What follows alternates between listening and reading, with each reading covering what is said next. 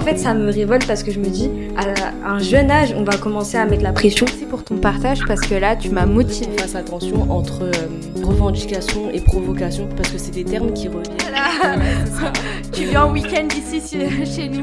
Dans nos sociétés, c'est compliqué parce que c'est toujours un peu la femme le problème. Depuis 2013, l'association Révèle inspire, motive et accompagne les jeunes femmes des quartiers populaires dans leur épanouissement personnel et professionnel. Aujourd'hui, les filles de la communauté Révèle prennent la parole et lancent le Rêvecast, un podcast dédié à l'empowerment des jeunes femmes des quartiers populaires. Le Rêvecast, vous les écoutez, elles prennent la parole.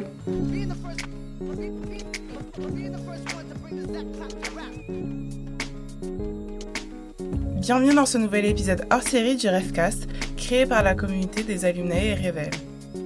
À l'occasion de la journée du 8 mars, alias la journée internationale du droit des femmes, nous avons tenu à réaliser cet acte particulier pour manifester notre engagement à cette cause qui nous tient tout particulièrement à cœur.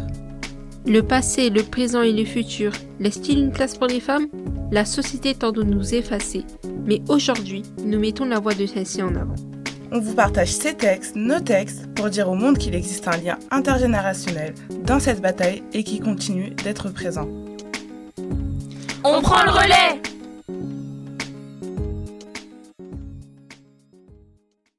Vous ne la connaissez pas, pourtant c'est une star pour moi. C'est Aïcha, ma grand-mère, une femme exceptionnelle avec un grand cœur. Notre génération a tendance à délaisser les personnes âgées, car, selon nous, elles ont fait leur temps. Mais on oublie à quel point leur existence a pu changer le cours de l'histoire, surtout les femmes. Les rêves de certaines sont devenus notre réalité. Si je devais parler de cette femme exceptionnelle, eh bien, elle a grandi dans les années 40 en Tunisie. Elle a vécu dans une famille très attachée aux traditions patriarcales de l'époque. Elle s'est donc mariée à l'âge de 16 ans, avec un homme qu'elle ne connaissait pas, et elle a eu six enfants par la suite.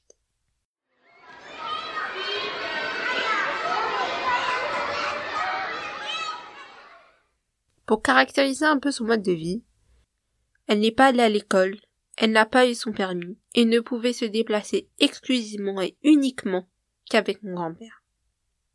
Elle a également été mère au foyer durant toute sa vie et a élevé cinq de ses petits-enfants, dont moi. J'ai 17 ans aujourd'hui, un âge auquel ma grand-mère était déjà mariée. Je suis en plein dans mes études et en train de passer mon permis. Et je prends le RER sans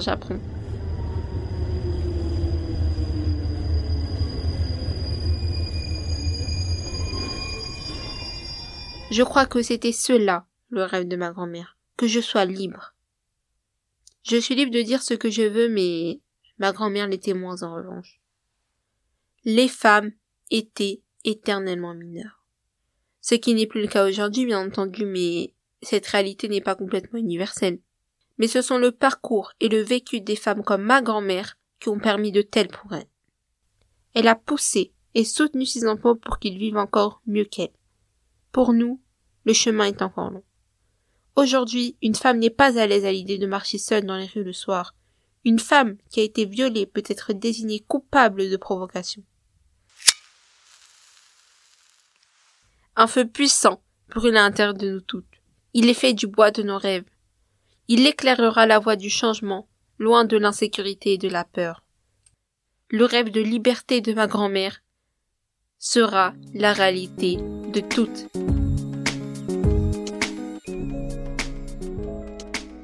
Moi, ma mère, elle est née en 70. L'année de sa naissance a été marquée par le début du mouvement de libération des femmes.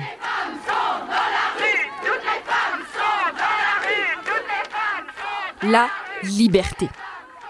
C'est ce à quoi ces femmes ont un tant soit peu goûté. Une femme de cette génération-là, de la génération de ma mère, a apparemment mieux grandi que celle de la génération de ses grands-mères. Elle aura pu étudier, avoir des ambitions professionnelles, choisir avec qui elle voulait se marier, voyager.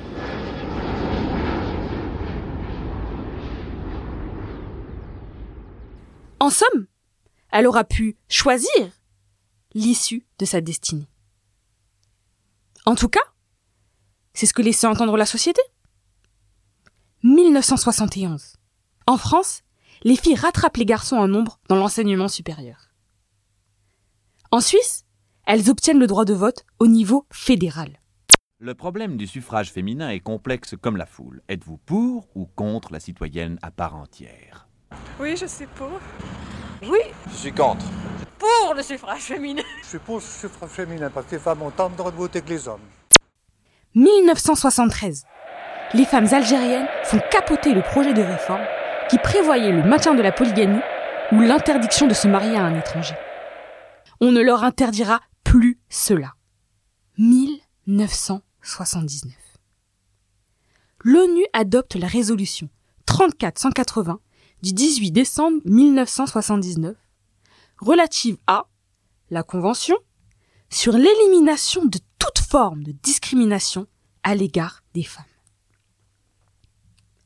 Élimination de toute forme de discrimination à l'égard des femmes. À la lecture de cette phrase, je comprends liberté. Encore la liberté. Cette fameuse liberté qu'elles ont toutes recherchée. Mais aujourd'hui, qu'en est-il de ces actes posés? L'un de ces actes, c'est d'avoir créé un écrin comme Révèle. Un espace où les potentiels sont célébrés, encouragés, au nom de toutes ces femmes qui nous ont inspirés. Il est sûr que nous ne pouvons pas, à notre tour, rester les bras croisés. Aujourd'hui, les femmes crient, elles se coupent les cheveux. MeToo a pris une grande place. Et Simone, elle, elle s'efface Non. On pense à elle. On agit grâce à elle.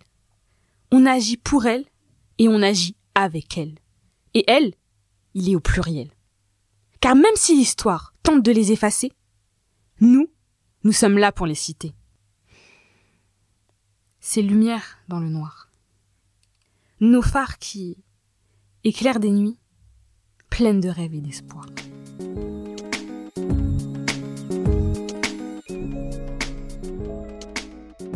Les femmes doivent choisir entre leur vie de famille et leur vie professionnelle, pas les hommes. Non, vous ne rêvez pas. C'est ce qu'on laisse encore comprendre aux femmes aujourd'hui et je ne veux pas que ma fille soit dans cette situation. Je veux que ma fille, nos filles soient épanouies dans leur métier, qu'elles occupent la place qu'elles souhaitent sans que leur genre ne soit une question. Je veux aussi qu'elle puisse être mère au foyer si ça lui chante, sans qu'on la juge, qu'on la force à quoi que ce soit. En un mot, je veux qu'elles aient le choix, encore plus qu'aujourd'hui. Si Révèle existe, c'est bien parce qu'encore aujourd'hui, nous ne sommes pas égales.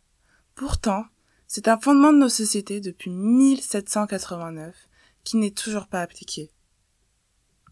On est par exemple en infériorité numérique dans les domaines de la tech.